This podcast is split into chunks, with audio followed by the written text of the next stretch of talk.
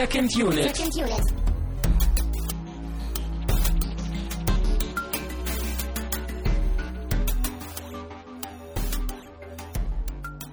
Herzlich willkommen zu einer neuen Ausgabe von Second Unit. Mein Name ist Christian Steiner und ich habe bei mir zu einer mehr oder weniger besonderen Oscar-Vorbereitungssendung im Stile und unter dem Zeichen von Argo Tamine Mut. Ja, hallo, hallo. Ich bin immer noch äh, gut gelaunt von der Pre-Show hier, die ihr nicht mitbekommen habt. Äh, aber da sprechen wir jetzt nicht drüber. Nein, diese äh, Aufzeichnungen werden verbrannt und äh, nie wieder zu hören sein. Ähm, wir sitzen hier, haben uns mal wieder vor dem Mikrofon versammelt, haben vorher natürlich einen Film geschaut, nämlich wie gesagt Argo, ähm, den wir ausgesucht haben, weil ja jetzt irgendwie am Wochenende die äh, Oscarverleihung ansteht. Und dann dachten wir uns, Mensch, das ist doch, wir hatten so ein bisschen überlegt, ob wir da irgendwie auch eine eigene Sondersendung zu machen, aber finden das Thema eigentlich gar nicht so spannend und so groß. Deshalb dachten wir uns, machen wir das doch einfach mal im Rahmen einer normalen Sendung dass wir am Ende vielleicht noch mal ein wenig über Oscarverleihung und Ja. naja, Ja, wir hatten sogar erst überlegt, vielleicht sogar mehrere Sendungen zu machen und dann immer so ein paar Filme zu gucken, die irgendwie nominiert sind, aber das war dann auch alles ein bisschen zu schwierig und zu aufwendig. Und wir müssen ja eh schon immer so viele Sachen gucken, deswegen dachten wir, komm, Ja. wir quetschen das irgendwie in eine Episode, das muss reichen. ja, das liegt vor allen Dingen daran, dass äh, wir natürlich im alten Europa leben und äh, die meisten Oscar-Filme ja irgendwie gar nicht bei uns hier verfügbar sind. Also Eben. Argo haben wir jetzt auch nur über äh, iTunes gucken können, über den US iTunes Store. Und selbst bei den Amis sind noch viele Filme gar nicht irgendwie zum DVD kaufen oder ausleihen oder irgendwie verfügbar. Hm. Aber die liefen da ja schon alle in den Kinos und bei uns ist das ja eher äh, ein wenig schleppend. Ich glaube zum Beispiel, ich weiß gar nicht, ob The Master hier überhaupt schon lief. Ich glaube auch noch nicht. Ich glaube, der kommt jetzt auch irgendwie erst demnächst. Aber darum äh, soll es ja erstmal gar nicht gehen. Ähm, es gibt mal wieder ein paar Ankündigungen, die ich hier ein wenig äh, durchtreten werde am Anfang. Und zwar an erster Stelle sagen wir mal wieder Dankeschön. Wir wurden geflattert für die äh, Folge zu Hanabi von Bartosz Czachicki. Lecker? Ja, ich weiß nicht, ob das irgendeine Anspielung sein soll oder ob das tatsächlich ein Name ist, aber äh, er fand anscheinend unser Rumgerantet zu Hanabi äh, ansprechend genug, dass wir da angeklickt wurden. Vielen Dank. Ähm, und wenn wir schon dabei sind, ähm, zum Thema Spenden und irgendwie uns etwas Gutes tun, dann könnt ihr das auch ganz komfortabel bei uns auf der Seite machen.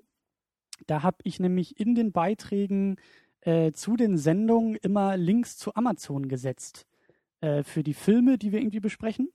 Und wenn ihr über diese Links die Filme kauft oder auch irgendwas anderes bei Amazon kauft, dann kriegen wir ein wenig, äh, einen kleinen Obolus für unsere Kaffeekasse. Und ähm, also wenn ihr den nächsten Großeinkauf irgendwie bei Amazon plant, macht doch den Umweg über unsere Seite, dann äh, zeigt ihr Amazon, dass ihr über uns gekommen seid. Und dann kriegen wir ein wenig was äh, davon ab. Der Preis ist für euch natürlich unverändert. Ihr zahlt immer noch das, was Amazon von euch haben will. Äh, wir kriegen halt einen kleinen Bonus. Auch wenn jetzt in den letzten Tagen äh, politisch Amazon natürlich in der Kritik stand. Ich weiß nicht, ob du das mitgekriegt hast. Du bist gerade offline. Du hast, glaub Nee, ich glaube nicht. Was war denn da? Ach, die haben irgendwie äh, die Arbeitsbedingungen hier irgendwie in den, in den, äh, in den äh, Versandhäusern und die hatten auch irgendwie eine sehr dubiose Sicherheitsfirma da irgendwie angestellt und ich meine, wir sind keine politische Sendung. Ähm, Aber das ist ja immer so bei den Konzernen, die eh schon die größten der Welt sind und quasi Geld drucken, ne? Die müssen natürlich an jedem Cent sparen und können auch keinem Angestellten mal irgendwie einen Euro mehr zahlen. ja, und vor Ja. allen Dingen, äh, solche Konzerne sind eigentlich selten Wohlfahrtsvereine und ich meine, man sieht das irgendwie jetzt auch bei dieser lustigen Diskussion, also für mich als Vegetarier lustig mit der äh, Lasagne-Debatte, wie viel Pferd in der Lasagne drin ist und wie viel Pferd da überhaupt reingehört. Also als Papst kann man da eigentlich nur noch zurücktreten, oder? Das ist die einzige Konsequenz, ja. ähm, also so viel dazu. Also wenn ihr immer noch irgendwie bei Amazon einkaufen wollt, das mit eurem Gewissen irgendwie äh, verhandeln könnt, dann könnt ihr ja auch äh, im Nebeneffekt uns etwas Gutes dabei tun. Wenn das vielleicht auch der einzige Grund ist, warum man noch bei Amazon einkaufen kann, um uns ein kleines bisschen äh, zu bespenden. Äh, dann, wie erwähnt, ähm, wenn ihr das hört, äh, noch quasi übermorgen, wenn ihr das gleich am Freitag hört, oder halt irgendwie am, was ist das, der, ich glaube, 24. Äh, Februar ist die Oscarverleihung. Die ist ja in, äh, in Amerika drinne. Amerika? Ja. Ah, ja. Und äh, das bedeutet, dass aufgrund der Zeitverschiebung, dass bei uns dann in der Nacht von Sonntag auf Montag, ich glaube so gegen äh, halb, halb zwei geht es, glaube ich, richtig los. Da ist ja immer so ein bisschen Vorberichterstattung und sowas drumherum. Aber die eigentliche Verleihung ist dann in der Nacht. Und äh, wenn alles gut läuft und ich irgendwie nicht zu übermüdet sein werde, werde ich mir diese Nacht auch geben. Und äh, dann wahrscheinlich bei Twitter ein wenig äh, auch darüber äh, mein, meine Meinung kundtun, wen das interessiert. Äh, ihr findet uns eh auf Twitter unter second-unit und das Second als 2ND geschrieben. Und äh, ja, wenn ihr Bock habt, irgendwie euch die Oscarverleihung zu geben, dann äh, könnt ihr mich ja auch irgendwie gerne dann mal anhauen. Und dann können wir vielleicht ein wenig gemeinsam über, über Anzüge, über Kleider und über das, über den Klatsch und Tratsch in Hollywood ein wenig lästern. Über Kleider? Ja, das macht man bei der Oscarverleihung. Oh Mann. Also das ist, glaube ich, der einzige Grund, warum die überhaupt stattfindet, damit irgendwie Ja, die ja. Kleider und die. Wer hat das knappste Kleid getragen, ne? Und Genau. sehr spannend, ja. Du weißt ja, wie das ist in Hollywood. Ja, ja. Ich kenne das ja. Genau. Ähm, dann noch eine Kleinigkeit und zwar äh, geht nochmal ein, äh, wie sagt man, ein Head-Tipp äh, Richtung äh, Zombie-Bunker. Denn der gute Herr hat äh, vor ein paar Wochen mittlerweile schon ähm, mir das Empire Magazine empfohlen, was man auch hierzulande wunderbar irgendwie über das iPad runterladen kann. Ich weiß nicht, ob das auf, Android irgendwie auch verfügbar ist, aber ähm, als digitales Magazin äh, im iTunes, iBooks, Zeitungskiosk, Dingsbums Store für irgendwie knapp 5 Euro, so eine Ausgabe. Und die aktuelle Ausgabe habe ich mir natürlich dann gleich gegönnt. Äh, Finde das Magazin sehr empfehlenswert auf dem iPad und gerade die aktuelle Ausgabe, wo es halt um Superheldenfilme äh, im Jahr 2013 geht. Auf dem Cover ist natürlich Man of Steel. Es gibt auch ähm, einen Da hatten sie dich schon, ne? Da können auch weiße Seiten danach drin äh, kommen, ne? Wenn das Cover Man of Steel ist. Ja, es ist zum Glück nicht nur weiße Seiten. Es gibt auch ein wenig was zu Man of Steel äh, im Magazin selbst. Es ist natürlich, wie, also es ist auch zu Iron Man und zu Wolverine und zu Lone Ranger und so. Und dann Also so ein ein- Bravo-Starschnitt ist auch drin, ne? Von Superman, den kannst du dir übers Bett hängen dann. Ja, den müsste ich ja ausdrucken oder das iPad an die Wand nageln. Aber Das wäre doch was. ich brauche ich brauch mehrere iPads, ja. Ja, Ja, das ja. Ist, ist eine Marktlücke. Ähm, was ich sagen wollte, äh, das Magazin ist auf jeden Fall empfehlenswert. Ähm, ich finde das eigentlich ganz schön. Das ist wohl irgendwie auch so das größte Magazin, Filmmagazin äh, äh, sozusagen der Welt. Und ähm, es ist natürlich immer ein bisschen knapp, was da so an Artikeln drin ist, weil bevor so ein Film rauskommt, wird ja nicht so viel irgendwie preisgegeben.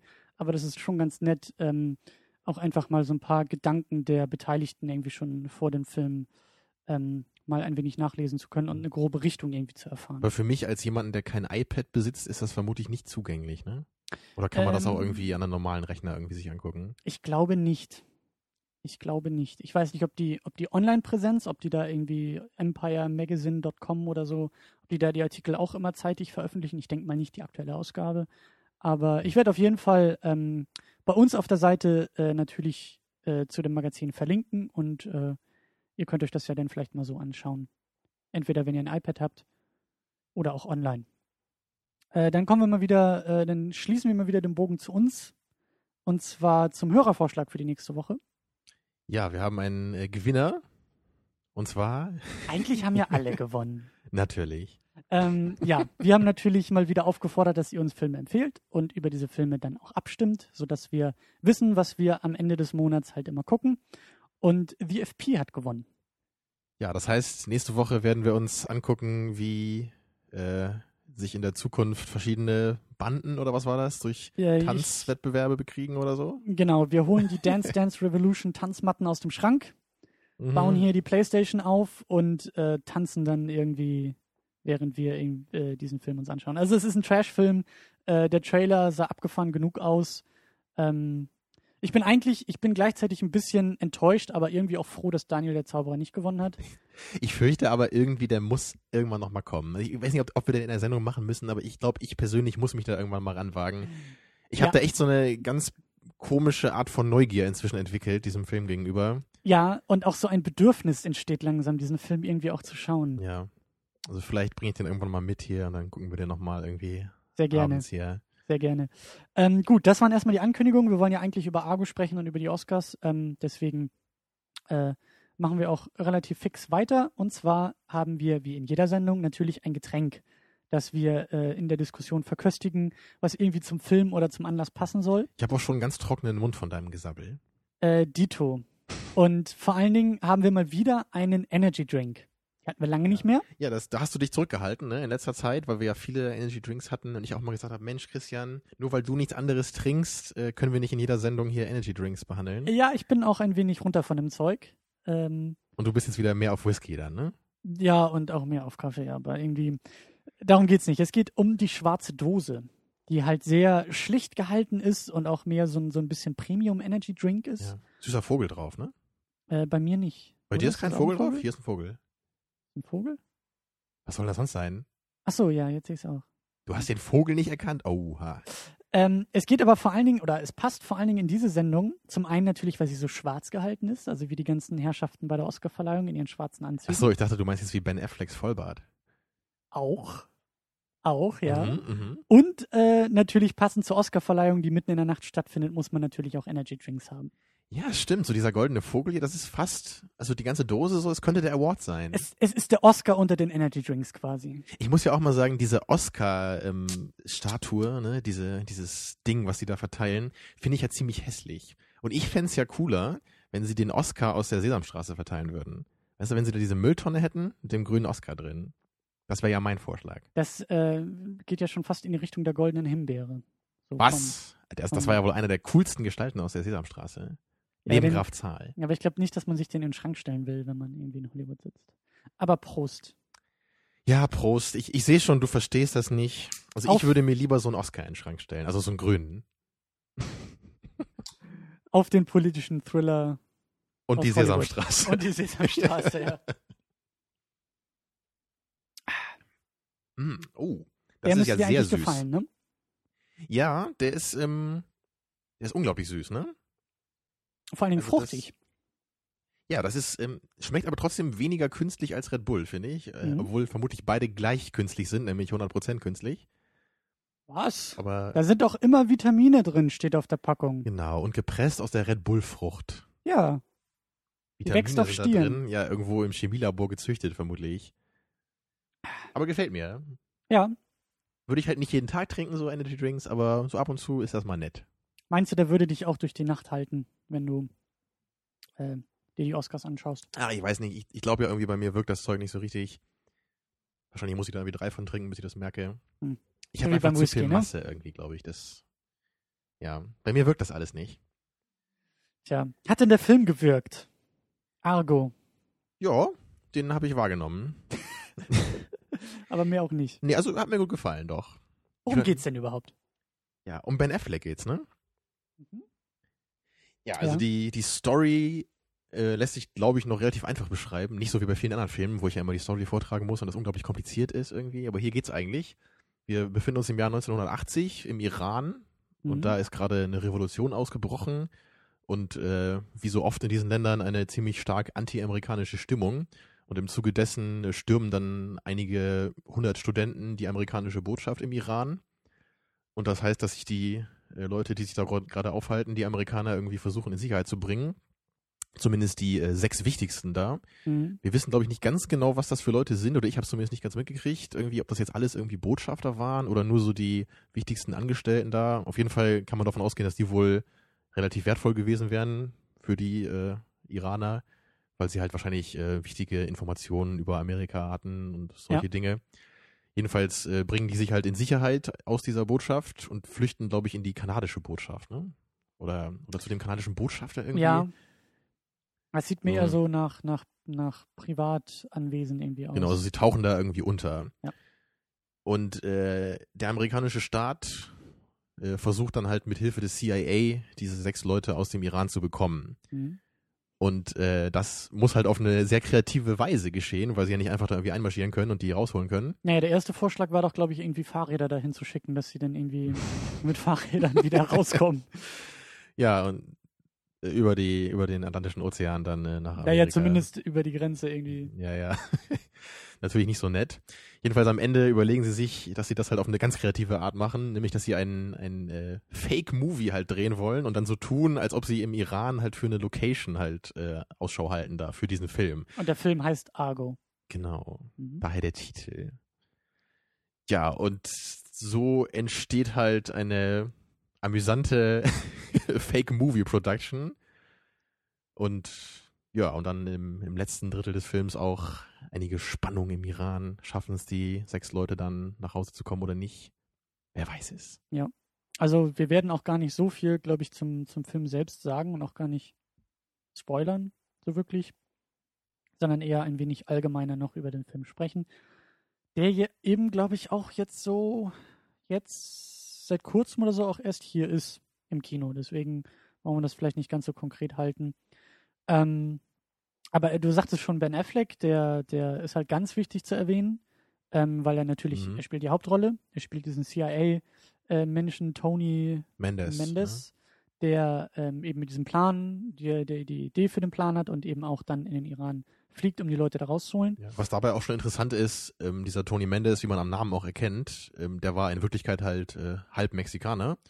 Und das haben Ben Affleck auch einige Leute vorgeworfen, habe ich gelesen, dass halt er selber eben die Rolle spielt hier und nicht äh, jemand gecastet wurde, der halt eben auch Mexikaner oder halb Mexikaner ist. Mhm. Was man ja durchaus auch hätte erwarten können normalerweise. Also wenn man zum Beispiel diese äh, sechs äh, Typen aus der Botschaft da, Typen und Mädels, wenn man sich die anguckt, die sehen alle auch sehr äh, so aus, wie sie in echt auch aussahen. Und klar, mit Make-up auch, auch sehr stark so hingetrimmt. Genau. Und bei Ben bisschen so Affleck ist das halt überhaupt nicht der Fall, also bei seinem Charakter. Ja, das stimmt schon. Ja, Also wir haben auch gar nicht gesagt, der Film basiert auf einer wahren Geschichte.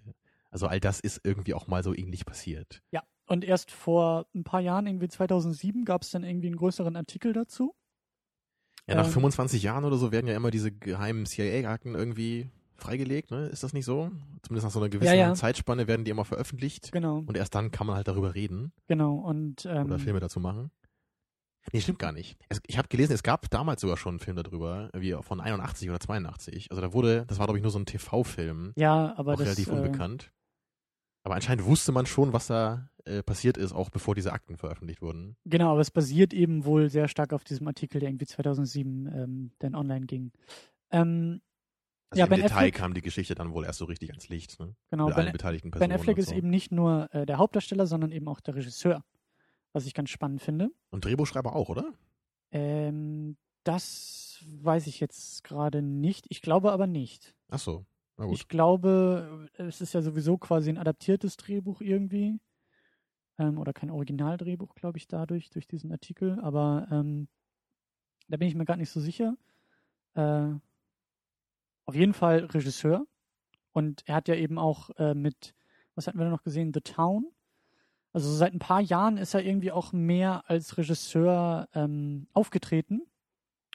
ja, und er scheint sich durchaus- ein bisschen mehr so in diese Richtung jetzt zu begeben. und durchaus auch erfolgreich dabei. Also die The Town habe ich nie geguckt, du auch nicht. Aber Nee, jetzt auch nichts, äh, ähm, Argo ist halt wirklich kompetent gemacht und ähm, bricht so ein bisschen auch mit diesem Bild, was man irgendwie, dieses Klischee, was man ja irgendwie noch von, von Ben Affleck hat. Also seine Karriere äh, ist ja auch schon fast ein eigener Film wert. Weil Mhm. wenn du dir dann irgendwie so anguckst, so die Anfänge und dann mit Good Will Hunting, wo er dann irgendwie einen Oscar für Drehbuch bekommt und ja, das war ja so eine, sein erster Schritt, glaube ich, in Richtung äh, weg vom nur Schauspieler-Dasein hin zu Drehbuch schreiben und mal Regisseur dann später auch, ne? Genau, und dann, dann, er hatte, glaube ich, auch dann, ich weiß nicht, Chasing Amy war, glaube ich, war das davor? Ich glaube irgendwie Mitte der 90er oder so. Also er hat, er hat seine Filme gemacht, er hatte dann auch ein bisschen so sein, sein, ja, sein, sein, seine Karriere irgendwie im Griff und dann kam ja irgendwie dieser Bruch, ich weiß gar nicht mehr, mit wem, mit wem war er noch zusammen. Dann kam noch Mit irgendwie Josh diese, Hartnett. Nein, er, war, er hatte doch irgendwie, ich weiß gar nicht mehr, war das, war er mit Jennifer Lopez irgendwie zusammen oder mit, irgend, mit irgendwem in Hollywood? Und ich, er hatte doch dann, glaube ich, auch diesen Film Gigli gemacht. Das sagt mir nichts. Nee, das ist einer das? der schlechtesten Filme überhaupt, angeblich. Mhm. Und ähm, also er hatte so diesen Einbruch irgendwie. Also so habe ich ihn jetzt irgendwie im Kopf auch. Und das ist so meine Also Wahrnehmung. ich denke da immer an Pearl Harbor und äh, der war auch schon äh, Einbruch genug so. Ne? Genau, also es kam halt irgendwie dann so diese Zeit, wo er entweder große oder ziemlich gefloppte Filme gemacht hat. Und so wirklich, weiß ich nicht, so richtig respektiert habe ich ihn lange Zeit eben Ja. nicht. Ja, Daredevil gibt's ja noch, den hast du ja auch vor kurzem mal gesehen, ne? Du als Comicfilm-Fan der ist musst. auch belanglos. Also das, der tut jetzt nicht Ja. ganz so krass weh wie manch anderer, aber Ich erinnere mich dann noch an Smoking Aces, da hat er aber nur so eine recht kleine Nebenrolle. Braucht man auch nicht viel zu sagen. Irgendwie. er Da- war, er war ja auch im, im Gespräch für Justice League. Mhm. als Regisseur. Aber den hat er eben äh, angeblich mit der Begründung ausgeschlossen, dass er sagt, ja, dann will ich aber auch irgendwie da mitspielen. Und das will ich halt nicht, deswegen mache ich auch nicht die als Regie. Superman oder was? Nee, also er sagt halt, wenn er die Regie führt, deswegen vielleicht jetzt auch bei Argo das Problem in Anführungszeichen, dass er sich dann selber da auch castet. Aber gut, Ja. wir haben, wir haben noch mehr auf der Liste. Wir haben nämlich noch Mhm. äh, ein ganzes, eine ganze Riege, die wir nicht alle erwähnen können, aber ganz viele Leute auch aus bekannten äh, TV-Serien. Ja. Wir haben Brian Cranston als Jack O'Donnell, den kennen wir als Walter White aus Breaking Bad. Zumindest äh, eine Hälfte von uns kennt den. Und, ich weiß auch, dass er da die Hauptrolle spielt. Aber du hast die Serie leider noch nie gesehen. Nee, ich weiß, du weißt ja, ich bin nicht so der Serienfan. Aber ich kenne auch diese andere hier, Malcolm mittendrin heißt das auf Deutsch. Ich weiß nicht, wie die auf Englisch heißt. Oder er Malcolm in the Middle. Oh, Das ist mal eine nahe Übersetzung, ja. mhm, Da mhm. spielt er auch mit, das weiß ich. Ähm, er ist jahrelang mit dem Emmy beworfen worden für Breaking Bad. Ich glaube, irgendwie drei oder vier Jahre in Folge hat er da für den besten Schauspieler immer den, den höchsten, quasi den Serien-Oscar, wie man immer so schön sagt, bekommen. Wir haben dann noch Alan Arkin als Lester Siegel. Der hat mir dabei. auch gut gefallen hier im Film. Den mag ich auch allgemein sehr gerne. Den äh, kenne ich zum Beispiel aus Little Miss Sunshine. Du auch, ne? Mhm. Und er ist jetzt ja, Ja. auch irgendwie für einen Oscar nominiert für diese Rolle. Ja, das ist vielleicht ein bisschen zu viel des Guten, aber können Ja. wir nachher noch ein bisschen drüber reden. Aber Äh, auf jeden John- Fall ist er ein cooler Typ irgendwie als Schauspieler, mag ich gerne. John Goodman als John Chambers. Ja, John Goodman ist natürlich auch äh, so eine Elite in Hollywood irgendwie. Er hat ja auch zig Filme gemacht inzwischen und ist auch einfach cool. Also ich freue mich eigentlich immer, wenn ich ihn sehe. Ne? Ja. Also gerade in The Big Lebowski natürlich ist er halt irgendwie super. Ja, ja. Aber eigentlich, Ähm. ich, ich glaube, ich habe ihn bis jetzt in jedem Film eigentlich gemocht, wo ich ihn gesehen habe. Auch wenn der Film vielleicht nicht gut war, also er selber war eigentlich immer cool. Also ich mochte ihn selbst in dem Flintstones-Film irgendwie. Also der Film war halt nicht gut, aber ihn selber fand ich halt irgendwie cool. Er war halt so gut als besetzt mit, mit ihm ja. ne? Ähm, Und dann haben wir noch Kyle Chandler, was mich sehr freut, ihn endlich mal äh, in mehreren Filmen auch zu sehen, als Hamilton Jordan, der lustigerweise, äh, den ich halt aus der Serie äh, Friday Night Lights äh, kenne und liebe, der immer parallel zu äh, Brian Cranston bei den Emmys als bester Hauptdarsteller nominiert war und eigentlich fast immer gegen ihn verloren hat. Der und Runner-up, so. Genau, und jetzt arbeiten die beiden sozusagen im selben Film zusammen. Ähm, ich bin gespannt, ob Kyle Chandler auch, äh, ob wir den noch mal ein bisschen, ein bisschen mehr auch im Film zu sehen bekommen.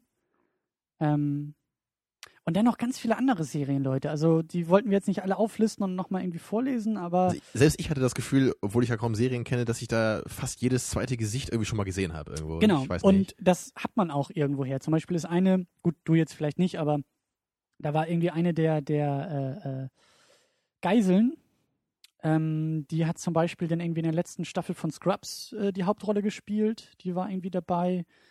Dann ähm, irgendwie bei der CIA war auch noch einer dabei. Ich, dann ist da irgendwie auch einer von Lost zweimal durchs Bild gelaufen. Also in fast jeder Einstellung kann sie, glaube ich, pausieren und sagen, den kenne ich aus irgendeiner Serie. Aber ähm, Also das Budget des Films war ja, glaube ich, auch irgendwie 45 Millionen Dollar oder so. Und ich habe ja auch die Vermutung, dass da ein ganz großer Teil irgendwie auch so für den Cast draufgegangen ist. Und für die Bärte. Das glaube ich auch. Ben Afflecks Bart. Nicht nur Ben Affleck. Also die äh, anderen Herrschaften Aber hatten ich glaube, der war echt, oder? Ben Afflecks Bart? Oder meinst du, das war gefaked? ah, da müssten wir vielleicht mal einen eigenen Podcast Äh, drüber machen. Die Hälfte des Budgets ging für Haarwuchsmittel drauf. Genau. Und Färbemittel. Ähm, ja, du hast schon gesagt, es geht ja um diese, um diese Geiselnahme und eigentlich um diese total abgefahrene Idee, ähm, da so zu tun, als ob man da irgendwie im Land wäre, um, um halt eine Dokumentation oder einen Film, keine Dokumentation, einen Film zu drehen. Ja, oder erstmal, also es war ja erstmal nur dieses Location Scouting, ne? also Ja. dass halt so eine kleine Crew erstmal in den Iran fliegt, um halt irgendwie zu schauen, hier könnten wir halt irgendwie die und die Szene drehen für diesen fiktionalen Film. Und Argo ist halt natürlich, er lebt natürlich von diesem politischen Setting. Es ist ein politischer Thriller in Klammern, vielleicht sogar nur. Und ähm, er fängt halt wirklich, also er fängt zum einen sehr schön an mit so einem, mit so einem äh, Comic-Intro. Andererseits auch ein bisschen ermüdend, weil wir halt so eine Art Prolog haben von, okay, das ist die Geschichte des Iran, äh, das und das ist vorher passiert und hier sind wir jetzt gerade. Also es war so ein halbes Comic-Intro, ne? Also es gab ja so ein paar äh, wirklich gedrehte Szenen und die gingen dann immer so ein bisschen über in so gezeichnete. Ich glaube, das waren auch Szenen. teilweise, ähm, wie sagt man, ähm, äh, ja, Originalaufnahmen aus Ja, genau, Zeit das waren so irgendwie. Nachrichten, äh, richtig. Genau, ja. Ja, hat dir das denn gefallen? Also ich, ich fand es ein bisschen schwierig. Also der, der Film fing halt an und wir waren halt gleich so in diesem Prolog und jetzt, da kam halt dann echt mal so 20, 30 Jahre iranischer Geschichte, die waren halt dann so in fünf Minuten irgendwie zusammengefasst. Und da muss ich schon sagen, das war mir ein bisschen zu viel eigentlich oder ein bisschen viel Inf- Informationen in sehr kurzer Zeit. Also, ich muss auch sagen, dass ich da ähm, erstmal gar nicht so richtig ähm, mich so sehr auch darauf konzentriert habe, auf, auf diese ganzen, auf diesen, auf diesen Recap sozusagen der, der Geschichte, weil eigentlich ja so die, die, die letzten zwei, drei Sätze die wichtigsten sind. Das, was du gesagt hast. So, die Revolution ist da. Ja, Ähm, also es gab halt diesen neuen Anführer da irgendwie im Iran, Genau. eine große Anhängerschaft, es gab halt die Revolution, das, das reicht ja eigentlich auch als Informationen, aber trotzdem kann man sich ja fragen, muss man dann diesen Prolog irgendwie so machen in dieser Form, ne? weil man es ja eigentlich glaube ich, nicht so richtig verstehen kann, wenn man nicht eh schon sich mit dieser Geschichte ganz gut auskennt. Du spielst ein bisschen auch auf die Diskussion an, die wir beim Hobbit hatten, wo ich gesagt habe, Prolog Ja. ist nicht unbedingt unbedingt die, die beste Lösung, um irgendwie den Film zu starten. Und ähm, hier ist das, finde ich, ein bisschen auch was anderes, weil es geht ja auch gar nicht so sehr um irgendwelche Charaktere, um Entwicklung, um Konflikte, um der typische Klar. Held, der irgendwie über sich hinauswächst, bla bla bla, sondern es ist ja wirklich sehr faktenorientiert oder sehr ereignisorientiert und Ja, weniger es geht halt um diese Geschichte als in erster Linie, um diese Geschichte, die halt eben auf diesen wahren Ereignissen beruht, mit diesem, dieser lustigen Idee, halt diesen Fake-Movie äh, zu machen. Ja, und ich finde schon, dass man das machen kann in dem Kontext. Ist, Ja, wie, du, also- wie du sagst, es ist jetzt nicht unbedingt auch, ist immer noch nicht die beste Möglichkeit, das Ganze loszustarten. äh, Ich finde aber auch, das ist auch, ähm, glaube ich, noch schwieriger für uns, weil der Film, ja, es, er ist natürlich auch international vermarktet, aber er ist, er zielt auch, glaube ich, mehr auf die Amerikaner. Hm, ja. Das ist, äh, da kommen wir vielleicht nachher am Ende bei der Oscar-Geschichte auch noch mal ein bisschen drauf zurück. Aber es ist halt so ein, es ist eine Aufarbeitung einer amerikanischen Episode der mehr oder weniger auch amerikanischen Geschichte. Und ja. da weiß ich eben nicht, ob dann wieder so unsere europäische Perspektive uns Klar. sagt, okay, also für uns ist, glaube ich, dieser, dieser Epilog noch, äh, der, der Prolog noch wichtiger äh, als vielleicht für die Amis selber. Die, die kennen vielleicht eher noch den Kontext. Hm. Also wahrscheinlich stimmt das auch. Der Prolog war ja schon okay und ich glaube, man hätte das bei dem Film auch nicht anders machen können. Also ich glaube, es wäre halt noch verwirrender gewesen, wenn man echt im Laufe der Geschichte erst erfahren hätte, was da eigentlich genau passiert. Ne? Und Ja. wenn man das irgendwie auch noch irgendwie dann eingestreut hätte, weil der Film ist ja eigentlich eh schon relativ kompliziert und sehr dialoglastig. Und wenn man das dann auch noch so immer wieder so diese Informationen halt hier und da fallen lässt, ach so, hier war jetzt Revolution und das ist jetzt hier passiert, das wäre wahrscheinlich einfach zu viel geworden. Und es ist ja auch nicht so relevant für die Geschichte, weil es ja eher dazu da ist, diese Ausgangsposition zu schaffen. Deswegen ist es, glaube ich, schon okay, das mit so einem Prolog zu machen. Ich fand es halt trotzdem nur so ein bisschen verwirrend einfach. Wahrscheinlich Ja. kann man es aber einfach auch nicht besser machen. So. Ja, also ich, ich fand es halt eben schon ganz nett, dass sie dann diesen, diese, diese Comic-Bilder noch mit eingestreut haben. Also einfach, um das Ganze ein bisschen auch visuell aufzulockern, anstatt jetzt einfach Mhm. nur so eine Ja, nur Tafel diese alten mit Filmberichte Fakten. oder, Ja. oder so, ne? Aber ähm, ja, der Film ist aber trotzdem auch die ganze Zeit über, wie gesagt, schon sehr faktenorientiert, ein bisschen, ein bisschen trocken, könnte man auch sagen. Mhm. ähm, die, der Plan steht halt auch die ganze Zeit im Vordergrund. Ne? Also diese Idee, ähm, so zu tun, als ob man halt irgendwie einen Film machen wollen würde. Man, die, die machen da ja richtig eine Pressekonferenz mit Casting und äh, versuchen da ja wirklich auch nach außen hin, gerade in Amerika, irgendwie auch dann in Magazinen aufzutauchen, um halt diese, diese, dieses Cover sozusagen irgendwie auch zu wahren, diese Cover-Up-Geschichte. Ähm, ja, wie, wie, wie fandest du das ganze Ding denn überhaupt? Also es ist natürlich erstmal irgendwie schon, schon abgefahren und irgendwie horcht man da vielleicht mal auf und denkt sich so, hä?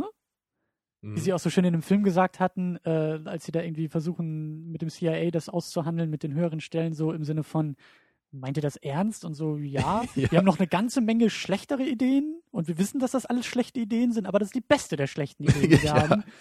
Ähm, ja, Also wie, wie, wie hat das auf dich denn so gewirkt? Ich fand schon äh, sehr unterhaltsam eigentlich diese Idee mit diesem, mit diesem wirklich diesem Fake-Movie und, und gerade, dass das ja auch wirklich so gemacht wurde, finde ich irgendwie echt lustig, weil das ja echt so klingt, als hätte sich das irgendwie jemand ausgedacht für so ein Drehbuch eigentlich, wenn man das so hört. Ja. Und dass das wirklich damals irgendwie so gemacht wurde und dass es ja auch geklappt hat, ist schon äh, beachtlich. Mich hat das auch so ein bisschen an so einen anderen Film erinnert, äh, Wag the Dog. Sagt ihr das was? Der Titel ja, aber den habe ich nie Mit geguckt. Dustin Hoffman und Robert De Niro. Mhm. Das ist halt eher so eine Polizatire. Aber ist halt so, so ein bisschen so ähnlich von der Thematik, weil da geht's halt darum, dass halt der amerikanische Präsident irgendwie kurz vor der Wahl so eine Affäre hat, hatte und Robert De Niro ist halt irgendwie so sein, sein äh, Image-Cleaner irgendwie und der versucht dann halt dann das irgendwie zu überdecken, indem sie halt irgendwie so einen, so einen gefakten Krieg gegen Albanien oder so inszenieren, in den Nachrichten halt nur.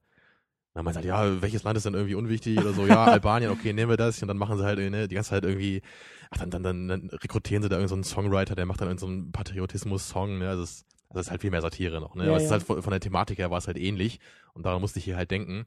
Und gerade auch so diese kleinen lustigen Momente, die halt äh, der Film jetzt hier, also Argo zu bieten hatte, die waren halt auch sehr nett gemacht dann. Also gerade Mhm. halt diese eine Stelle, wo sie bei diesem einen Producer dann waren von diesem Film und er dann auch meinte, also er hat sich da so ganz intensiv diese Drehbücher durchgelesen und der Halt andere Alan meinte so, Arkin in der, in der ja, Rolle, ne? genau, in der, in der Nebenrolle. Und, und er meinte ja, der andere Typ meinte so, hey Mensch, jetzt nimm irgendein so Drehbuch, ist doch egal was. Und er so, nein, wenn ich hier ein Fake-Movie mache, dann wird das irgendwie auch das äh, beste Fake-Movie, was ich machen kann. Ja, dann wird das ein Fake-Hit. Genau, ein Fake-Hit. ja. Ja. Also Aber, das waren so Elemente, die gingen ja schon so ein bisschen in dieses Satirische irgendwie auch. Also Ja, aber auch in diese nicht- Absurdität dieses Plans irgendwie. aber, aber auch gar nicht zu doll. Also da wurde keine so große Keule irgendwie Richtung Hollywood ausgeteilt. Du hast noch so schön Nee. gesagt, ähm, dass er irgendwie auch dann das, das Hollywood-Logo halt noch äh, in einer ramponierten Fassung immer zu sehen war in einem Film, obwohl das irgendwie schon eigentlich 78 oder so repariert äh, Ja, das war in interessant, das hätte ich eben, eben nochmal recherchiert, weil dieses Hollywood-Logo halt in der Realität 78 schon wieder restauriert wurde und in dem Film, der ja 1980 spielt, Mhm. noch in dieser äh, zerstörten Form zu sehen ist. Was mir jetzt irgendwie nicht, nicht so ganz klar war, was das dann irgendwie zu bedeuten hat, weil das ja sicherlich eine bewusste Entscheidung dann war von Ben Affleck, das eben so zu machen. Ob das jetzt irgendwie schon noch so ein Augenzwinkern halt hin ist äh, zu Hollywood und also so nach dem Motto, Hollywood ist immer noch kaputt oder Ja, ja. keine Ahnung, was Ja, das jetzt irgendwie heißen soll. Aber das, aber das, das war eben das Merkwürdige, weil der Film sonst halt gar nicht so satirisch oder, oder so kritisch mit Hollywood Es war, glaube ich, nur so unterschwellig, dass es mal Mhm. hier und da so ein bisschen halt irgendwie durchkam. Und bei Wake the Dog, da ist es halt wirklich so eher mit dem Holzhammer. Also so wie Ja, ja. Satiren oft sind, wirklich dieses überzogene, überspitzte und ehrlich gesagt auch ein bisschen zu viel bei Wake the Dog. Also der Film Mhm. ist schon gut, aber ich finde den jetzt nicht so großartig wie viele andere. Also der ist halt immer so für so ein Lächeln gut, ne? aber Mhm. viel mehr halt auch nicht. Aber ähm, ja, ich finde das, ich finde das auch ein bisschen schwierig, jetzt so, so viel auch über Argo zu sagen. Er ist halt, er ist schon noch spannend. Also diese, diese Momente denn, wo es auch eben darum geht, also die halt für den Film auch künstlich geschaffen wurden, künstlich geschrieben wurden, wo dann auch mal so ein paar, ja, wo die dann irgendwie in einer Gruppe in der Öffentlichkeit sind im Iran, um irgendwie so zu tun, als ob sie tatsächlich nach Locations suchen würden, um Genau, das sie müssen ja immer auf diesen, auf diesen Bazar gehen und dann macht der eine da ein Foto und dann ist da ein Standbesitzer und der will nicht, dass die da fotografiert werden von irgendwelchen Ausländern und da gibt's da fast eine Konfrontation. Genau. Das Und dann, dann natürlich auch, also es ist, es ist eigentlich auch kein Spoiler, wir sagen nicht unbedingt, wie es wie es ausgeht oder so, aber es gibt ja natürlich auch den Moment am Flughafen, wo sie dann natürlich auch fliehen wollen. Und das ist natürlich dann auch mhm. immer wieder rausgezögert und Spannung hier und Spannung da. Aber also das, das hat auch bei mir funktioniert. Also da habe ich auch wirklich mit dem Film mitgefiebert und also ich kannte die Situation, die historische ja auch nicht. Also ich habe mir schon gedacht, wie es irgendwie ausgehen sollte. Aber ähm, der Film hat, hat tatsächlich auch in den Momenten Spannung aufgebaut. Also das wirkte halt auch nicht zu verkrampft oder zu künstlich. Also als, als hätte man das Mhm. wirklich krampfhaft versucht, da irgendwelche abgedrehten Action-Elemente einzubauen. Also ich habe schon gelesen, dass nee, halt Action gab es ja auch so gut wie gar nicht, ne? eben, ne, aber also oder zumindest so ganz spannende, schwierige Momente, die so oder so hätten ausgehen können. Ich habe jedenfalls auch gelesen, dass halt die meisten dieser Momente wirklich dann auch der fiktionale Teil dieses Films halt sind. Also in echt war diese Geschichte halt bei weitem nicht so spektakulär jetzt, ne, wie Ja. es halt in dem Film dann gemacht wurde. Aber das ist ja dann einfach auch okay, wenn man da wirklich ein bisschen Dramaturgie so hier und da hinzufügt. Kann man schon machen, würde ich sagen. Also deswegen, es ist ja auch keine wahre Geschichte, sondern halt nur basiert auf einer wahren Geschichte. Ja, ja, das ist ja eigentlich immer bei solchen Sachen der Fall. Also das ist Ja. Also manchmal ist es halt so bei, bei Blood Diamond zum Beispiel mit DiCaprio, da habe ich so ein bisschen das Gefühl gehabt, also der ist ja auch nicht auf einer wahren Geschichte jetzt so richtig äh, beruhend, aber da waren so diese Action-Momente irgendwie, die haben mich da so ein bisschen rausgeworfen. Weil es, Mhm. es geht ja bei Blood Diamond auch so um, um Afrika und diese, diese Diamantengeschichte da, ne, dass halt die kleinen Kinder da irgendwie schon zu Milizen erzogen werden. Also solche sehr äh, schweren, ernsten Themen. Und zwischendurch kam dann halt so diese ganz krasse Action, wo dann irgendwie Autos explodieren und Ja, ja. DiCaprio sich irgendwie, macht irgendwie so eine Rolle und schießt durch auf die Leute. Gräben kämpfen muss. Und, Genau, äh, das, das war für mich halt irgendwie so eine komische Mischung. Das passt irgendwie nicht. Man kann nicht irgendwie immer so Drama, Action, Drama, Action machen. So, das, das hat für mich sich da irgendwie sehr konstruiert angefühlt. mh. Und das war halt heute nicht der Fall hier bei, bei Argo. Das, das, der Film hat halt eher so seinen Ton auch eingehalten. Es, es ist halt einfach, es, es passiert eben nicht so viel in diesem Film. Es wird halt sehr viel geredet und äh, die Spannung kommt halt eher auch durch diese, durch diesen Plan, wie der genau verwirklicht werden soll und was da halt für Probleme sich den Leuten halt stellen. Mhm. Und eben nicht durch Verfolgungsjagden und Actionsequenzen. Mhm. Aber das ist ja, das ist ja auch völlig in Ordnung und also mir hat der Film gut gefallen. Ähm, ich bin auch Polit-Thriller nicht so sehr gewöhnt. Das ist nicht unbedingt so mein, irgendwie mein, meine Hausmedizin oder so. Würde ich auch bei mir so sagen. Ähm, aber es ist schon, es ist schon, es ist schon irgendwie auch was anderes, das so finde ich zu gucken. Das ist natürlich keine Dokumentation und man ist irgendwie immer immer wieder auch durch dieses, durch, einfach durch diesen, durch diesen Tag von basiert auf einer wahren Geschichte, ist man auch bereit, irgendwie ein bisschen was anderes auch hinzunehmen. Wie schon gesagt, es geht weniger um die Figuren und Charaktere und irgendwelche großen Entwicklungen oder so. Klar, es gibt die Momente, wo dann auch einzelne Leute irgendwie äh, Mut zeigen müssen und so weiter und so fort, aber es ist irgendwie schon also das Setting steht irgendwie im Vordergrund und die Ereignisse ja. und die Geschichte steht irgendwie im Vordergrund. Aber das ist ja auch was Schönes so. Also ich, ich finde es einfach auch cool, dass ich jetzt durch diesen Film einfach von dieser Geschichte mal gehört habe. Weil das war mir halt vorher überhaupt nicht bewusst, diese, ja. diese Sache mit diesem Artikel, der halt veröffentlicht wurde und dadurch kam das jetzt so richtig ans, ans große Licht, so diese Geschichte mit dieser CIA-Operation und diesem äh, falschen Film. So ist einfach cool, dass ich das jetzt irgendwie weiß, dass das halt damals passiert ist. So. Mhm. Und das ist ja auch eine Leistung von so einem Film, dass er halt so eine Thematik, die halt nicht vielen Leuten jetzt irgendwie zugänglich ist, also gerade Nicht-Amerikanern wahrscheinlich, dass das dadurch jetzt einfach ein bisschen irgendwie publik gemacht wird. Mhm. Und man da halt auch so als Außenstehender mal was von hört.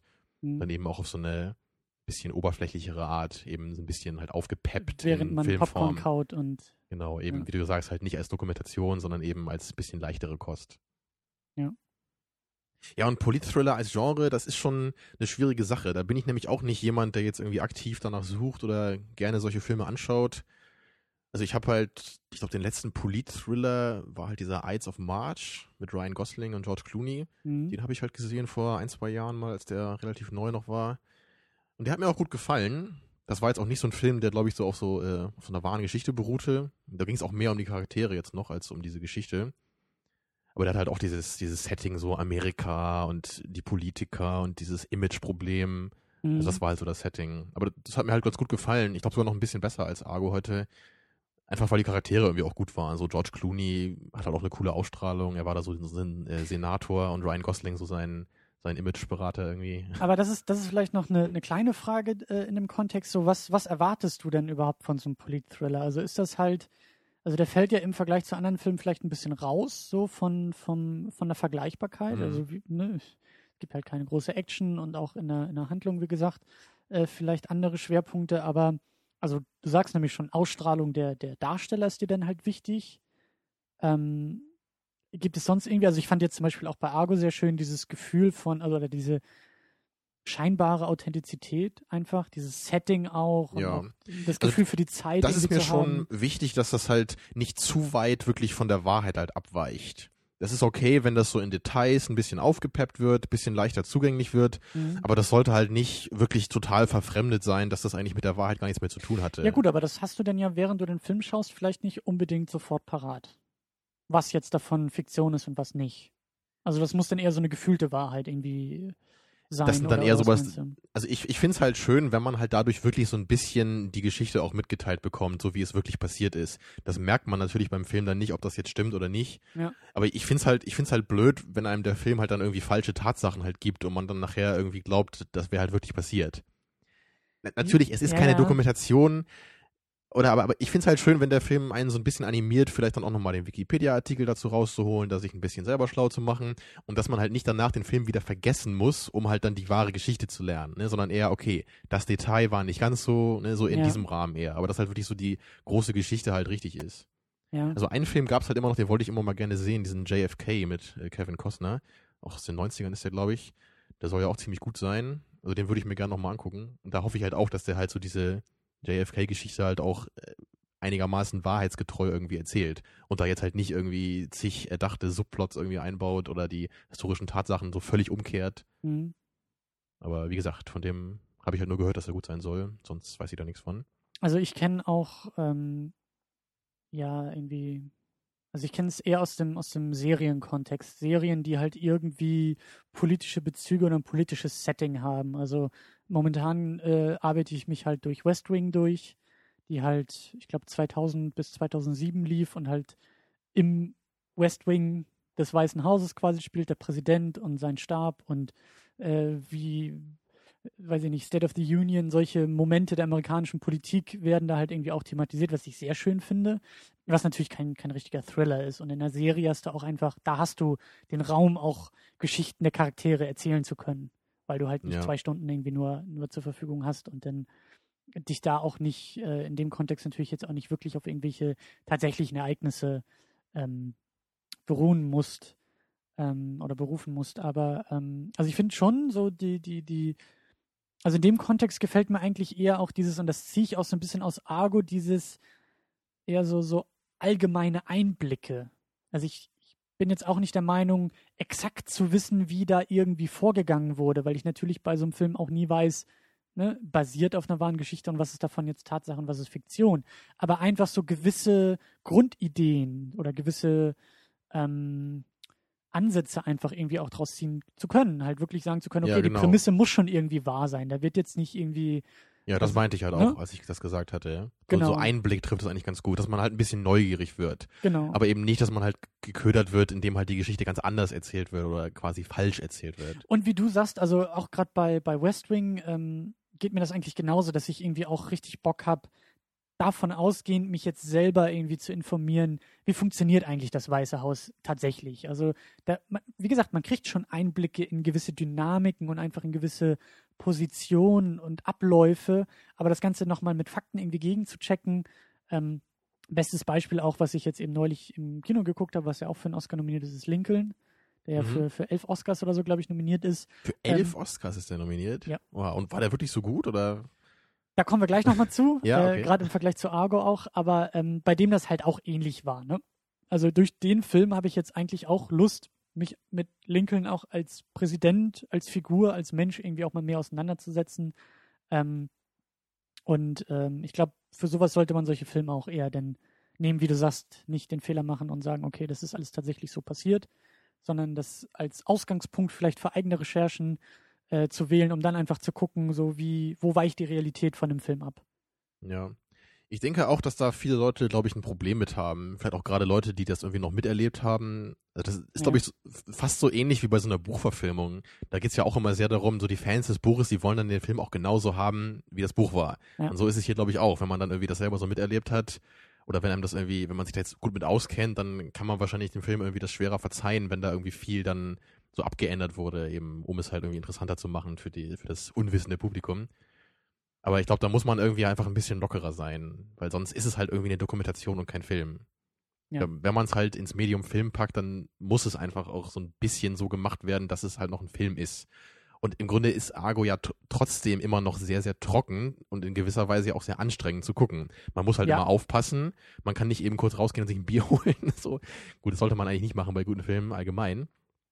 Aber es wird ja einfach wirklich eine Menge geredet und die meisten Informationen werden ja eben einfach auch durch Dialoge einem mitgeteilt. Da kann halt eben nicht viel ähm, gezeigt werden, was wir uns ja eigentlich meistens wünschen bei Filmen. Ja, ja. Wir wollen ja Informationen gerade über die Charaktere eher halt äh, haben in der Weise, dass wir halt sehen, dass die Charaktere sich irgendwie irgendwo durchschlagen müssen, dass sie Probleme bekommen und diese halt lösen und daran wachsen, solche Dinge.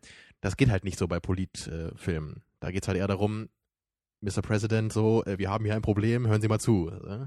Ja, aber da kann man natürlich auch eine Menge mitmachen und, und ähm, ich weiß nicht, ob Argo da jetzt, da jetzt so punktet, ähm, aber du kannst eben schon Spannung in solche Momente auch legen und in Dialoge und äh, das, was wir bei, Mhm. bei Tarantino ja sozusagen ähm, äh, ja mal gesagt hatten, die Action, die im Dialog steckt bei Inglourious Bastards, diese, dieses Knistern im Raum in den Ja. einzelnen Momenten, das also ganz so weit Argo, geht's natürlich nicht bei Argo, ne? Nee. Also hier war es halt eher so, dass halt diese kleinen, äh, schnippischen Momente einfach schön waren. Eben gerade auch von Alan Arkin. Ja. Ne? Dass er die, diese, diese lustigen filmischen Charaktere halt irgendwie auch, dass die halt auch so ein bisschen noch in dem Film da drin waren. Das hat, hat diese ganze trockene politische Thematik einfach auch ein bisschen aufgelockert.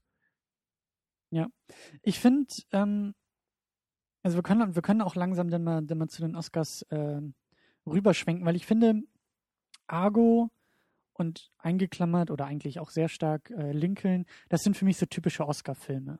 Das sind so typische Filme, ähm, die halt irgendwie so ein, so ein, so ein Muster verfolgen, ähm, bei dem man sich, glaube ich, im Vorfeld der Verleihung nicht zu weit aus dem Fenster lehnt, wenn man sagt, so einer wird bestimmt nominiert. Und ähm, es ist halt irgendwie dieses basiert auf einer wahren Geschichte, hat irgendwelche politischen Einflüsse oder arbeitet irgendwelche amerikanischen äh, Themen irgendwie auch auf.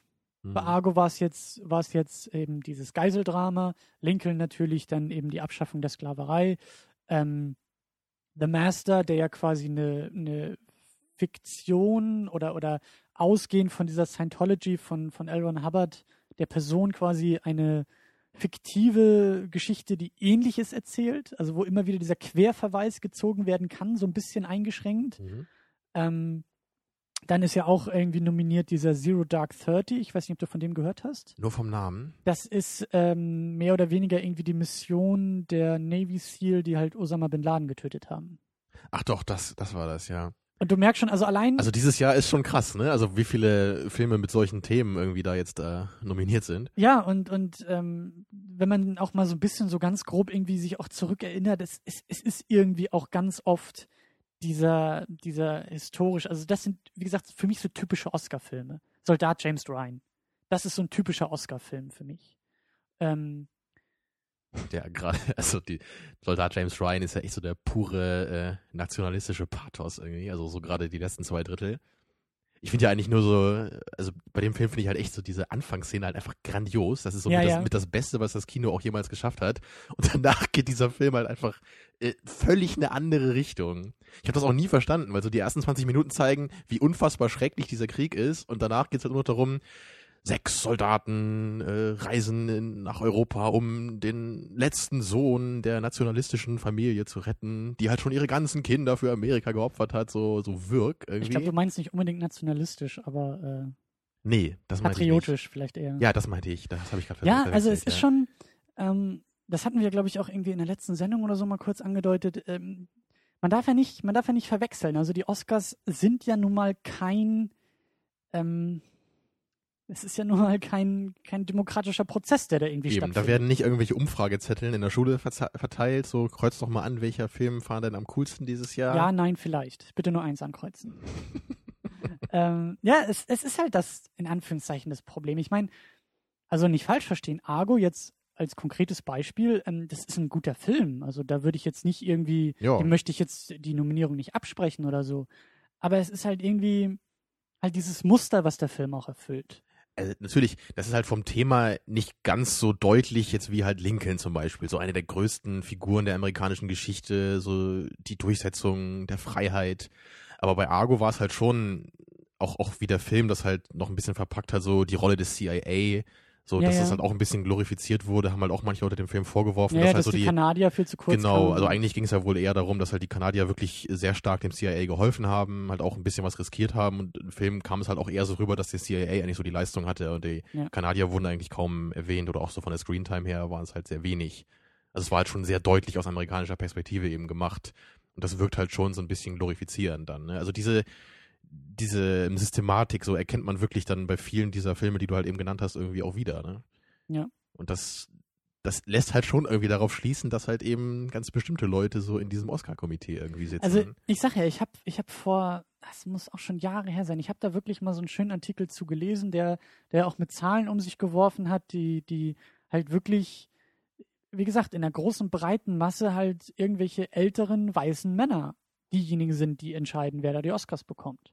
Ja. Und dass sich da vielleicht ein gewisses Geschmacksmuster bald in dieser Konstellation, ähm, das ist ja, glaube ich, relativ äh, leicht nachvollziehbar. Und ähm, auch nicht falsch verstehen, ich will mich jetzt nicht hinstellen und sagen, äh, weiß ich nicht, Dark Knight Rises hätte jetzt fünf Oscars verdient oder sowas.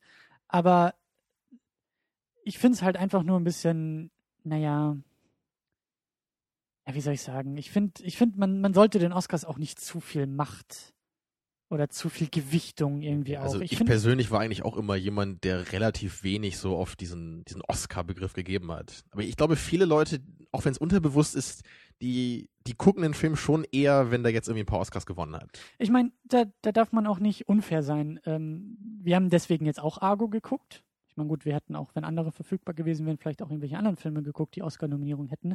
Aber der Oscar ist natürlich auch als Marketinginstrument und im Positiven als, als Leuchtturm in diesem ganzen Dschungel von Filmen schon etwas, woran man sich auch orientieren kann. Das tun wir ja genauso. Wir, Ja, wir, sind, wir sind ja auch selektiv bei der Auswahl, ja. Also Aber- wir werden über, wir ja. werden erschlagen von Filmen und müssen uns dann entscheiden, welchen wir gucken wollen. Aber man muss ja schon echt sagen, also wenn halt Titanic, ja, und Ben Hur zwei der drei Filme sind, die die meisten Oscars aller Zeiten gewonnen haben, ne? also Herr der, Herr der Ringe 1 ist der andere, ne? Oder welcher war das? Äh, der dritte. Ach, der dritte sogar. Was wie auch eine Unverschämtheit ist im Vergleich zum ersten. Aber also, also gerade halt Ben Hur, ich weiß nicht, hast du den mal gesehen? Also Nee. ich habe den halt schon, glaube ich, zweimal gesehen und das ist halt einfach ich meine, klar, ist eine andere Zeit, aber ich meine, Charlton Heston, der, der ist halt auch nicht, auch, kein besserer Schauspieler als Arnold Schwarzenegger, wenn man mal ganz ehrlich ist. Also er kann, kann halt richtig amerikanisch sprechen, so. Aber er kann halt auch nur einen Gesichtsausdruck und in anderen Filmen irgendwelche Affen verprügeln, so. Also das ist halt irgendwie kein, keine Oscar-würdige Performance. Dafür kann man keinen Award kriegen für sowas, eigentlich. Ne, also ich meine, gerade damals, klar, der Film ist ja aufwendig inszeniert, dieses tolle Wagenrennen und jede Menge Statisten, sowas kann man ja ruhig würdigen. Naja, aber, aber halt Charlton Heston so als bester Actor. Aber, aber zumindest ist ja mit diesem, mit diesem Oscar irgendwie schon mal ein Stempel gesetzt, dass man, dass man einfach auch sagt, okay, ähm, da kann man irgendwie auch dran arbeiten. Also damit kann man sich auseinandersetzen. Entweder man lehnt es komplett ab oder man, man nimmt es als Inspiration. Ich habe mhm. auch ein paar Filme auf der Liste, so nach dem Motto, mal gucken, ob die auch alle verdient waren, diese Oscars, die dieser Film bekommen hat. Oder mal gucken, ob der zu Unrecht nicht nominiert war. Und ja. da, da kann man ja auch schon irgendwie also, also konstruktiv dem, mitarbeiten. In dem Sinne ist es schon richtig, die Filme bekommen einfach Aufmerksamkeit durch so Oscar-Nominierungen oder ähm, halt eben Oscar-Gewinne. Ich weiß aber nicht, ob mir das so gefällt irgendwie. Ich, ich finde, es ist manchmal ein bisschen unverdient einfach. Also es gibt halt viele Filme, die halt viel eher diese Aufmerksamkeit verdient hätten, denke ich dann eben, ja. Als halt diese Oscar-Kandidaten dann. Und das finde ich irgendwie so ein bisschen schade, dass dann eher die, die vielleicht ein bisschen außergewöhnlicheren Filme, die halt eben nicht so in dieses Beuteschema jetzt dieser Oscar-Kommission fallen, dass die halt irgendwie dadurch ihre, ihre Aufmerksamkeit so verlieren, eben beim breiten Publikum. Ja, und ich, ich glaube auch, dass, dass der Oscar irgendwie auch eine gewisse, ah, ich, schwer zu formulieren, aber dass, dass ein Film auch eine gewisse wie soll man sagen, eine gewisse Erwartung erfüllen muss oder eine gewisse, auch in eine gewisse Richtung gehen muss, um irgendwie Oscar-würdig auch zu sein. Ja, also ich denke, da gibt es schon relativ klar definierte Kriterien, an denen diese Filme eben auch gemessen werden. Da, da kann man, glaube ich, nicht so abgedrehte Dinger irgendwie bringen oder halt nur sehr eingeschränkt. Oder auch gewisse, ich sag ja auch gewisse, gewisse Genres, dass du irgendwie auch sagst, warum sind keine Comedies nominiert bei einem Oscar? Einfach mal so als Frage in den Raum geworfen. Warum spricht man vielleicht im Comedy-Genre allgemein die Relevanz in Sachen Oscar ab? Ja, so nach dem Motto, es ist irgendwie ein niederes Genre. Ne, da, da kann eigentlich nie große Kunst bei rauskommen.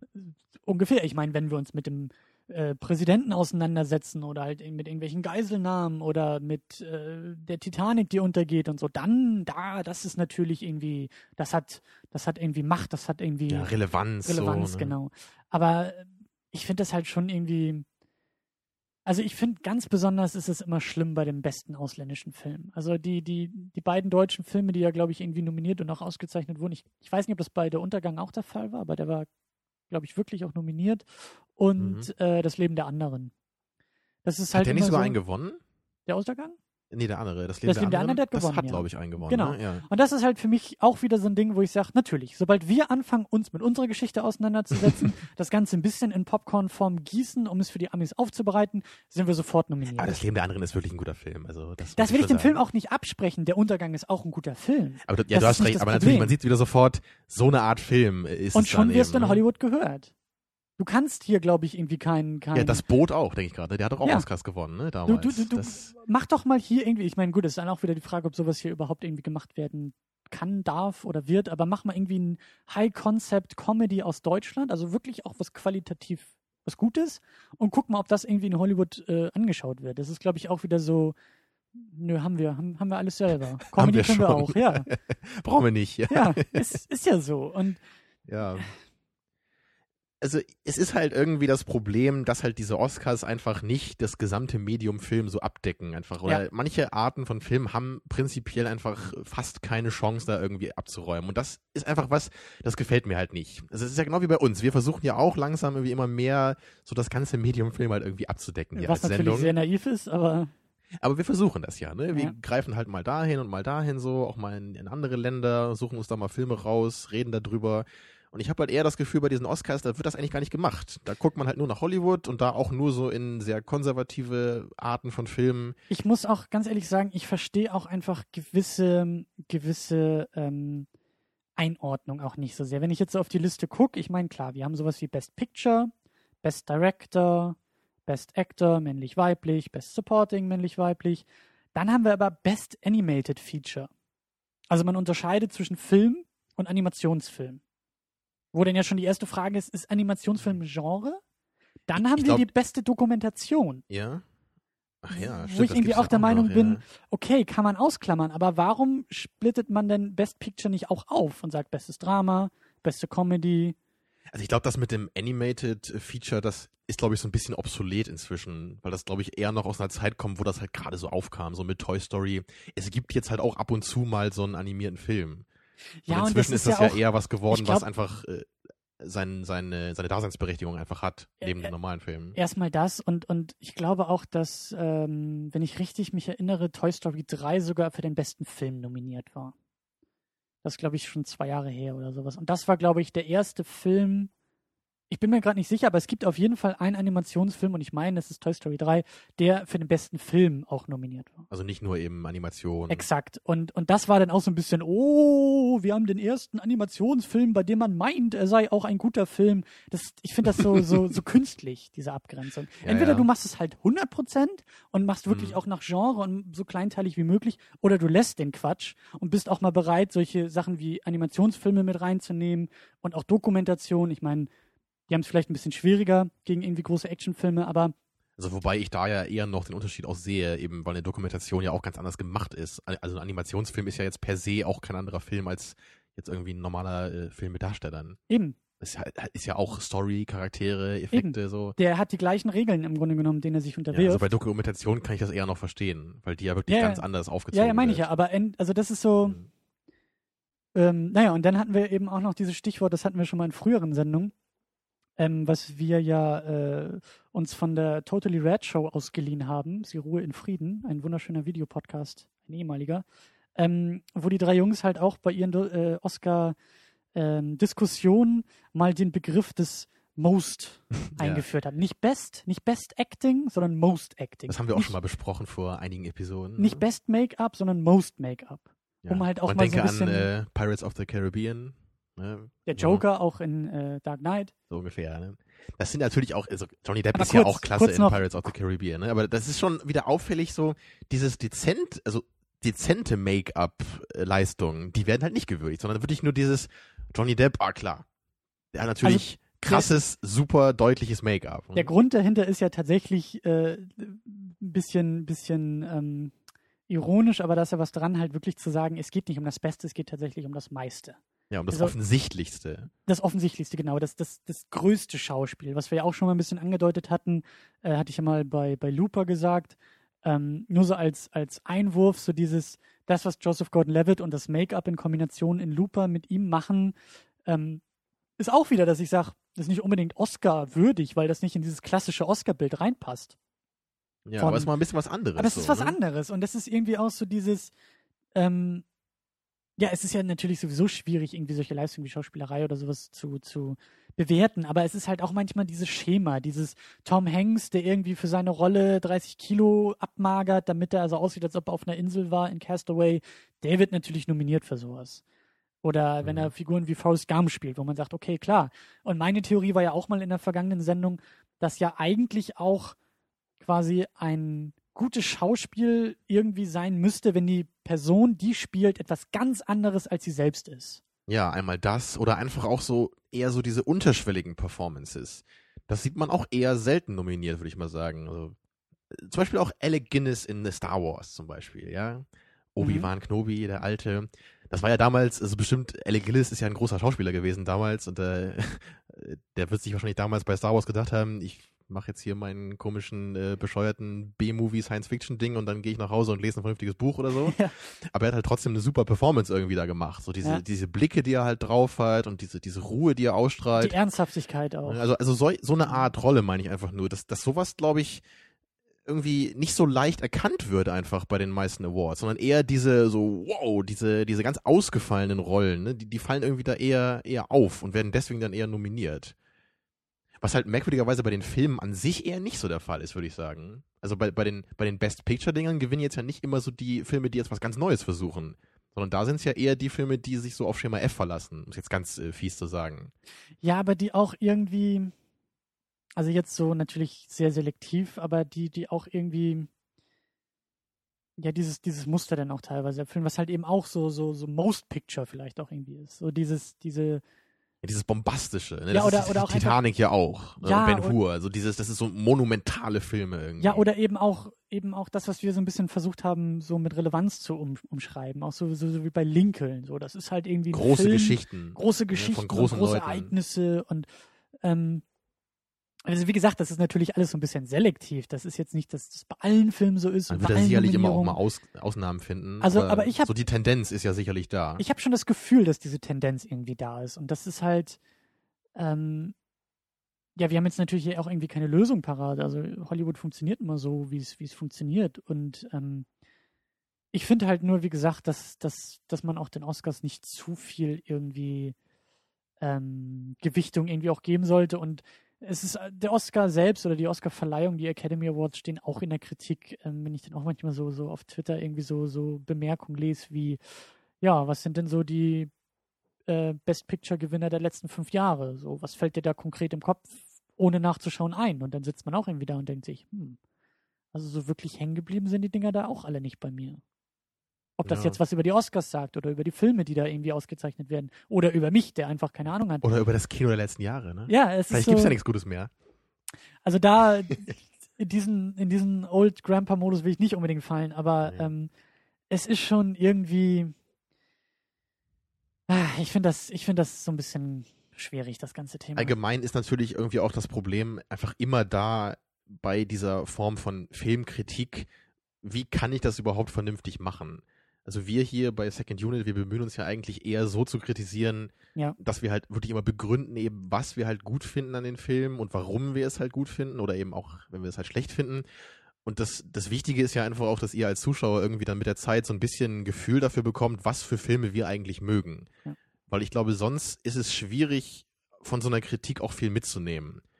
Also wenn man jetzt eine Episode hört von uns, klar, wir begründen halt, warum wir Sachen so, so sehen, aber ich glaube, wenn man so 20 Episoden von uns gehört hat, kann man halt viel besser verstehen, warum halt der eine von uns irgendwie jetzt einen Film wie Hellraiser vielleicht jetzt mag ne, und der andere eben nicht. Und das ist einfach sehr wichtig für eine, für eine Kritik so, dass man einfach weiß, wer ist der Kritiker und Ja. was für Filme mag der und warum. Und das ist einfach bei den Oscars überhaupt nicht gegeben, weil ich ja nicht mal weiß, wer da eigentlich in der Jury sitzt. Was für Filme mögen diese Leute? Ja. Gucken die jetzt nur Hitchcock so und die ganzen Filmklassiker des letzten Jahrhunderts oder gucken die halt eben auch neue Filme? Und hat bei denen prinzipiell jeder Film eine Chance oder mögen die wirklich nur ganz klassische Arten von Filmen? Ja. Man weiß es ja nicht. Ne? Das ist, das ist ein echt guter Punkt. Das ist zumindest auch immer hier der Anspruch bei uns gewesen, irgendwie ähm, über die, über die Zeit vielleicht auch ein bisschen äh, das Gefühl tatsächlich zu vermitteln, irgendwie auch, wie wir ticken und was so unsere Geschmäcker sind und wer wir im Grunde genommen das sind. kam Wo, ja auch immer so raus mit der Zeit, dass du halt wirklich eher so auf den Inhalt des Films guckst, jetzt meistens so auf das Drehbuch, auf die Geschichte, auf die Charaktere und Ja. ich halt eher so durch optische Dinge irgendwie angesprochen werde oder durch ein bisschen groteske Elemente. und was man auch so selber als Guilty Pleasure bezeichnen würde und wo man dann vielleicht Ja, irgendwie auch richtig. eher ein Auge zudrückt und das, das, das stimmt schon und, und da hast du schon recht. Das ist bei dem Oscar, der Oscar ist ja nicht, das meine ich ja, er ist ja nicht demokratisch irgendwie oder nachvollziehbar irgendwie äh, zustande gekommen, Ja. sondern da wird ein Umsch- Umschlag aufgemacht und da steht dann einfach drauf, wer anscheinend der beste Film des vergangenen Jahres zu sein, sein soll. Und das ist natürlich auch so vom Prozess her irgendwie schwierig, wie du, genau wie du sagst, wenn du gar nicht weißt, und das ist halt, also die, so wie ich das auch mal gelesen habe, die Dinger werden halt eben aus Hollywood, da sind dann irgendwelche Drehbuchautoren, die da mitsitzen und irgendwelche Kameraleute und Schauspieler und Produzenten und Regisseure, aber das ist halt so eine anonyme Masse. Und ich weiß auch nicht, wie da konkret der Prozess denn aussieht, ob da dann irgendwie nach Punkten verteilt wird oder was auch immer. Aber das ist halt eben genau das Problem, dass man einfach gar nicht so richtig weiß, woher kommt diese Meinung? Wie, wie kommt die zustande und woher kommt diese Ja. Meinung? Und man erkennt halt eben immer nur diese Muster und man kann eben schon sagen, ja, das sind überwiegend Männer und überwiegend irgendwie, glaube ich, in der Altersgruppe 40 plus oder so und wenn nicht sogar noch älter. Und das ist alles so eigentlich einseitig, aber nach außen hin natürlich total objektiv, Ja. weil es ist der Oscar, Es es ist ist, halt die Academy. so, so ähnlich wie halt diese Listen mit den 100 besten Filmen aller Zeiten, wo man auch so das Gefühl hat, da sind einfach immer so diese Hitchcock-Dinger drin und Citizen Kane. Also das sind so, so gesetzte Filme, die können einfach niemals da rausgehen. Das hat sich irgendwie über die Jahre schon so eingebürgert. Citizen Kane muss einfach in diese Liste. Also das ist auch ein guter Film, aber man kann sich ja zumindest drüber streiten. Ist es wirklich einer der besten Filme aller Zeiten oder eben nur im Kontext seiner Zeit damals? Ja. Und gen- genauso bei Vertigo und so, bester Film aller Zeiten, so, nee, einfach nicht. Guter Film, für damals erst recht, aber so ein Film wie Seven ist halt irgendwie tausendmal besser als Vertigo. Ich hab, Ganz ich hab unobjektiv. Noch, ich habe Vertigo nicht gesehen, aber wir müssen den auf jeden Fall auch mal. Der ist auch gut, ja, aber, aber so bester Film aller Zeiten, das ist einfach lächerlich. Das, das hat einfach nur damit zu tun, dass das halt einfach über die Jahre das ist halt schon fast so ein Sakrileg, irgendwie jetzt über Ja, Vertigo dann- zu lästern. Ja, ne? aber dann kommen wir auch wieder in diese Frage, was, was heißt denn überhaupt bester Film aller, aller Zeiten und was ist das Kriterium und bla bla bla. Aber dann, das ist das wahrscheinlich noch aufmachen. schwieriger als die, als die Oscars. Ich meine halt nur, Ja. ich habe halt irgendwie auch so das Gefühl, dass das so eine ähnliche Funktion ist, wie diese Oscars halt irgendwie ablaufen. Man, man hat Ja. da, irgend, da sind immer schon so implizite Erwartungen dabei. Wahrscheinlich sogar bei der Jury selber. Die wissen irgendwie selber, die dürfen eigentlich nur bestimmte Arten von Filmen so nominieren. Ja, ja, Sonst würden die irgendwie schief angeguckt oder sitzen dann nicht mehr in der Jury. ja, ja. Ähm, ja. Mensch. Die Oscars. Um das jetzt auch noch mal kurz zurück äh, auf, auf Argo zu bringen. Ähm, ich finde nämlich, dass, dass das irgendwie schon, schon äh, das, was wir gerade besprochen haben über die Oscars, auch irgendwie äh, auf den Film passt, weil er ist irgendwie für mich. Es ist ein guter Film, das haben wir ja auch schon gesagt. Und er hat wirklich auch seine Stärken. Er ist interessant, er ist gut gemacht, er ist gut gefilmt und alle Ja. spielen Und er hat gut eben halt so. auch die, aber er ist, so die er, wahre Essenz, da wurde er jetzt nicht alles mich- verfälscht von er der ist für Geschichte. mich, er ist für mich irgendwie nicht so, so. Es ist irgendwie, da fehlt irgendwie was. das Fleisch fehlt, ne? Nein, nicht unbedingt das Fleisch, aber das ist jetzt, ich sehe jetzt nicht unbedingt die Verbindung zum Oscar. Ich sehe, ich sehe Mhm. jetzt nicht die Qualitäten des Filmes, bei denen ich ganz eindeutig sage, ja, natürlich muss der Film. Das war so, so ein bisschen schon bei Herr der Ringe irgendwie so. Beim dritten Film, wo man auch die Theorie dann ja aufgestellt hat, gut, der hat auch so abgeräumt, weil im Endeffekt die ganze Trilogie so rückwirkend quasi Mhm. bewertet wurde, wo ich sage, okay, das sind auch irgendwie so technische, das ist vielleicht auch wieder Most Picture, der da irgendwie gemacht Ja. wurde. Nicht Best Picture, aber Most Also Picture. da hast du schon recht, da, da kann man eher noch erkennen, warum vielleicht. Oder auch wenn man es nicht teilt. So dass, irgendwie. aber jetzt so bei Argo, das, das stimmt schon, da, da sehe ich jetzt irgendwie auch nicht, also ich sehe da halt nirgendwo irgendwie die, die Handschrift des Meisterwerks, um es mal so zu sagen. Ich sehe die, ich sehe die amerikanische Perspektive, ja. Die natürlich Ja, sagt, das ist genau. unsere Geschichte, die da irgendwie aufgearbeitet wird, oder das ist auch Zero, Zero Dark Thirty und auch Lincoln, das sind für ja, mich gerade so bei Dinge, Lincoln, da kann man es ja, also, ähm, da reicht ja der Titel ja eigentlich schon aus, ohne den Film jetzt zu kennen, dass man sagen kann, das wird bestimmt ein Oscar-Kandidat. Ne? Wenn man es ganz fies sagen und dennoch möchte. Steven Spielberg und, und so weiter und so fort. Aber es ist schon irgendwie, ja, Ja, also Argo ist für mich einfach ein Film, der ist gut für das, was er ist, vielleicht sogar sehr gut für das, was er ist, aber allgemein als Film ist der einfach ein guter Durchschnitt. So ist ein guter Film, kann man sich mal angucken, aber ich denke nicht, dass ich mir den nochmal angucken möchte in meinem Leben. Also ich glaube einfach nicht, dass der jetzt irgendwie eine zweite Sichtung, dass man da jetzt irgendwie noch viel Details irgendwie erkennen Nö. kann oder die Performances noch mehr würdigen könnte.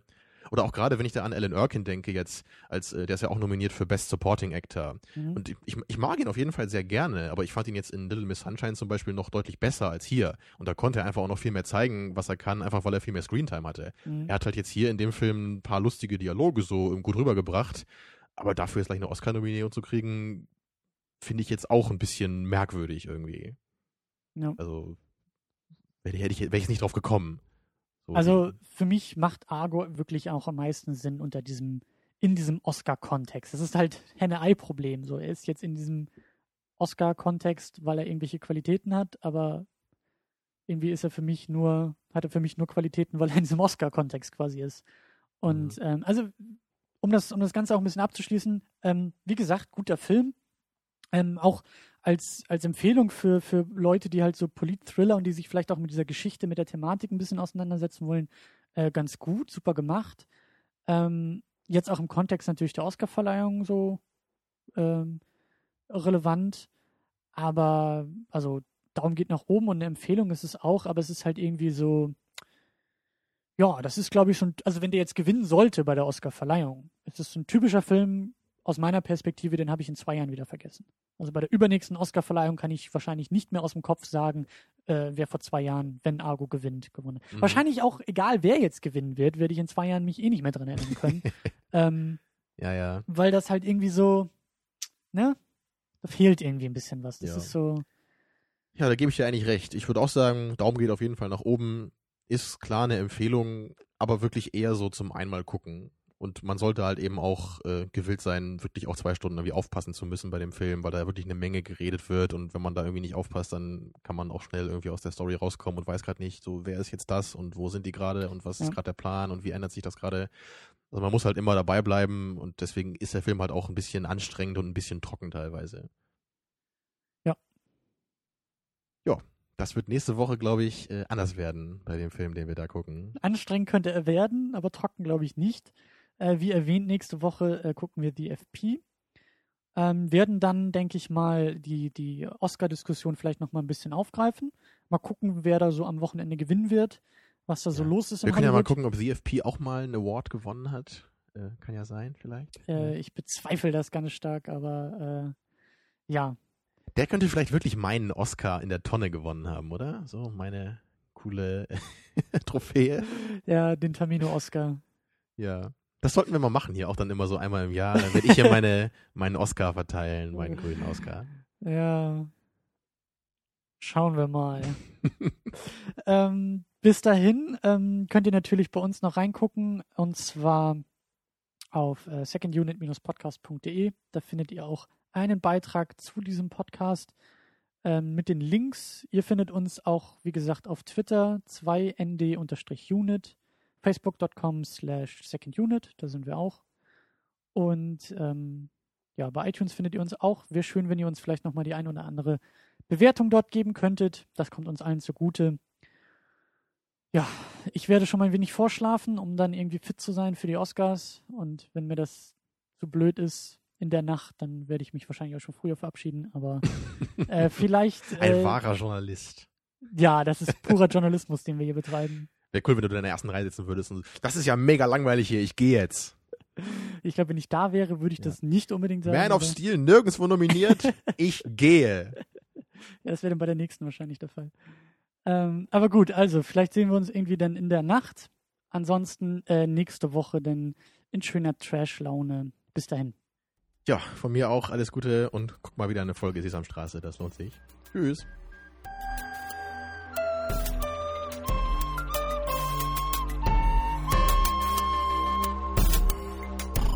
Second unit. Second unit.